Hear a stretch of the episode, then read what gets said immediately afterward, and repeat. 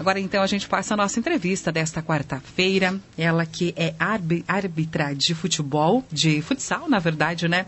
O mundo aí totalmente dominado pelos homens, mas que as mulheres também estão chegando e tendo seu espaço. Bruna Zileiro, boa tarde. É, não sou eu, na verdade, né, Leandro?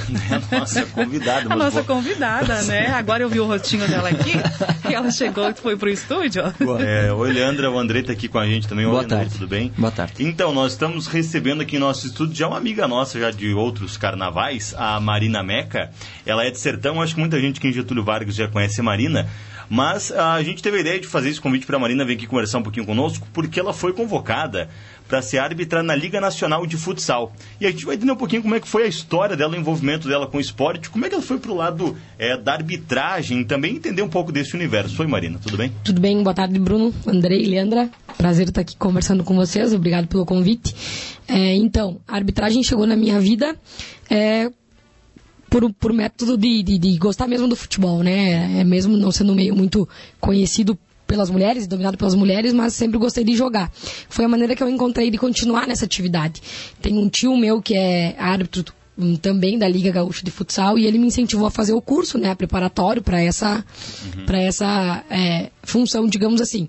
E aí em 2014 eu acabei fazendo o curso, durou mais ou menos uns cinco meses, era presencial, né?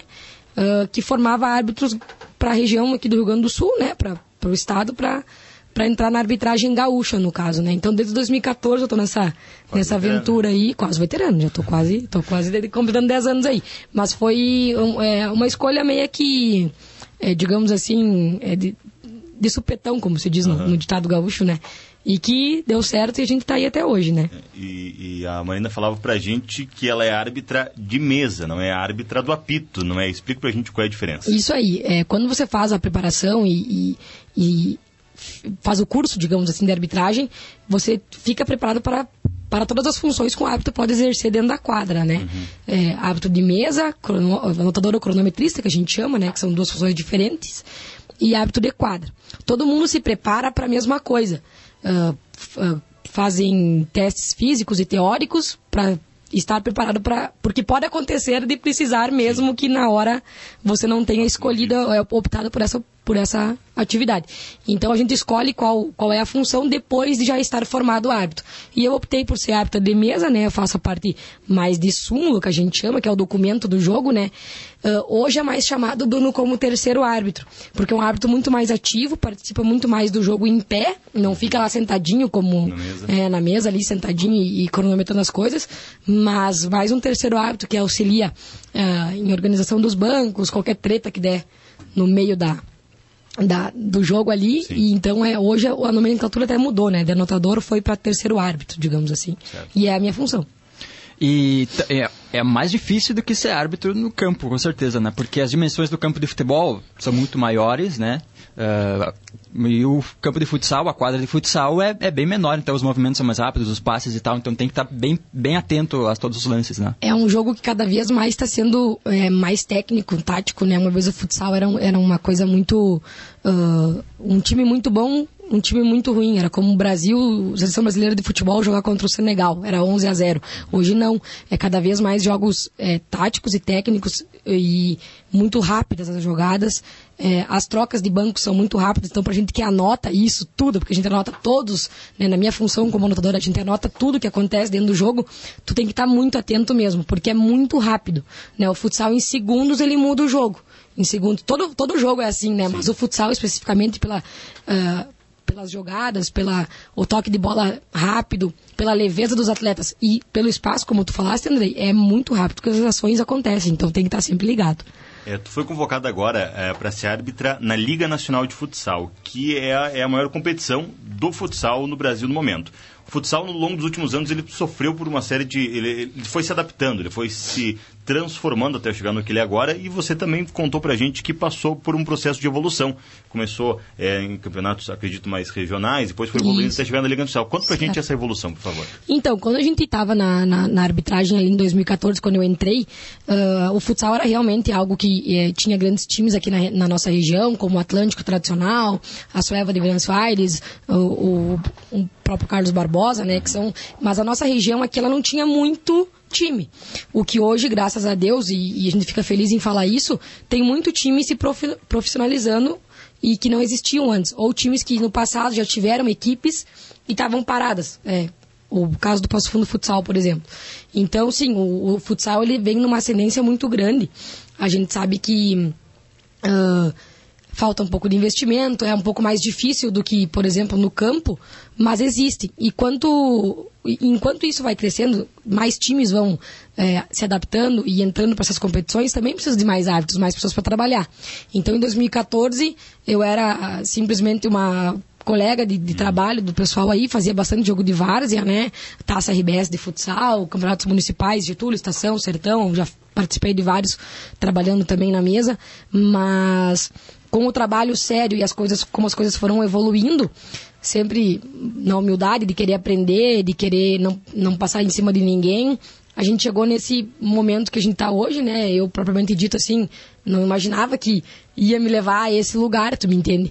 Mas com humildade, sempre pensando em crescer e não pisar em cima de ninguém, fazendo trabalho sério e justo, a gente chegou à, Confederação Brasileira de Futebol, né? Que, que é quem organiza a Liga Nacional de Futsal, né? Uhum. E... Agora falando futsal, tu falava antes que é organizado Isso. pela CBF. Que é antes era a Confederação Brasileira de Futebol de Salão, a antiga CBFS, qual organizava e era responsável por essas competições. E agora a Confederação Brasileira de Futebol, que é a CBF mesmo, essa mesmo do campo do, do 11, do jogo do 11 aí, é a que está regindo esse tipo de campeonato, pensando também numa reformulação para o futsal, é, para melhorar as condições dos atletas, dos clubes, da arbitragem, de todos os envolvidos, né?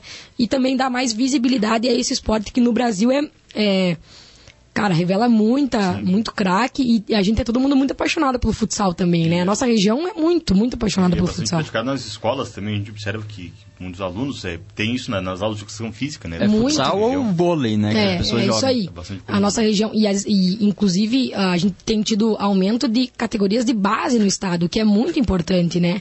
Uh, o, o, Campeonato Gaúcho de Futsal, falando né, propriamente dito, ele nunca teve na história tanta inscrição para a categoria de base quanto tem esse ano. Se eu não estou enganada, passa de 35 times no estado do Rio Grande do Sul da categoria de base, que vai do sub-7 ao sub-20. Uhum. Então é muita criança envolvida, é educação, né? In, isso, incentivo, né, da cooperação, né, aquele espírito de equipe, de competitividade, mas com respeito.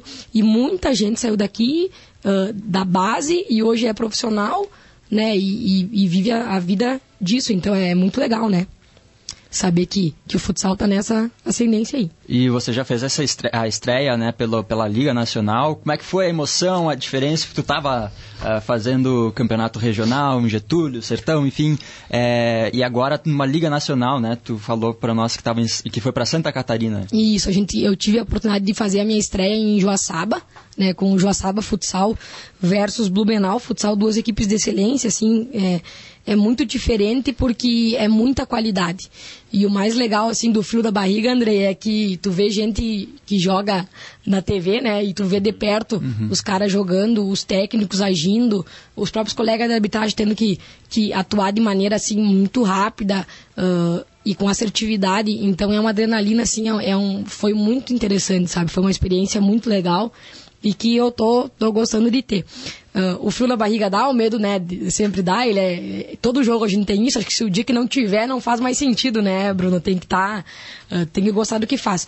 Mas foi uma experiência super boa, tá sendo uma experiência super boa, e é jogão de futebol, porque tu vê, como eu falei, tu vê pessoas da TV, craques que tu admira, né, pelo seu trabalho uh, pessoalmente e mantém contato. Eu sempre digo que além de, de tudo assim, é, melhor do que o futsal é os amigos que eu fiz nele, uhum. sabe? Então, é, tu conhece muita gente e faz contato com mu muitas pessoas é, de outras regiões, de outros estados, como né, aconteceu. Então, acho que além de tudo, isso é o que, é o que mais vale, né? É, a, a Liga Nacional de Futsal tem essa projeção por ser um, um, um campeonato televisionado uh, e, e, claro, tu está apitando, ele está arbitrando é, o futebol masculino, a Liga Nacional masculina de Isso. futsal. É, como é que é para ti, enquanto mulher, estar tá arbitrando o, o, jogo dos homens? E mais que isso, como é que é o cenário do futsal brasileiro feminino hoje, Marina? Olha só, o cenário brasileiro do futsal feminino está crescendo também. Agora, a Confederação Brasileira de Futebol, ela criou a Liga... Uh, Liga Feminina de Futsal, né? Então, que é um campeonato inédito, nunca teve. Então, assim, a gente fica muito feliz por ver as meninas também tendo esse espaço. Muitas vezes teve lesionado, como tu, tu disseste, e com incentivo, né, de empresas, patrocínios, uhum. que dá mais visibilidade. É, em relação a, a, como ser mulher no futsal, não é uma tarefa muito fácil, tá? E acho que em qualquer atividade ainda a mulher é um... É um uh, está melhor, digamos assim, mas ainda tem alguns, alguns tabus para quebrar.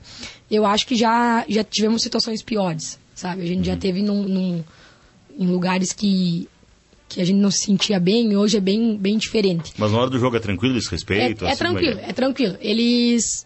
Não dá pra se dizer assim, 100% tranquilo, porque com ninguém eles são. Às vezes, no calor da hora, né, dentro da quadra, pele, né? a coisa pega, não adianta.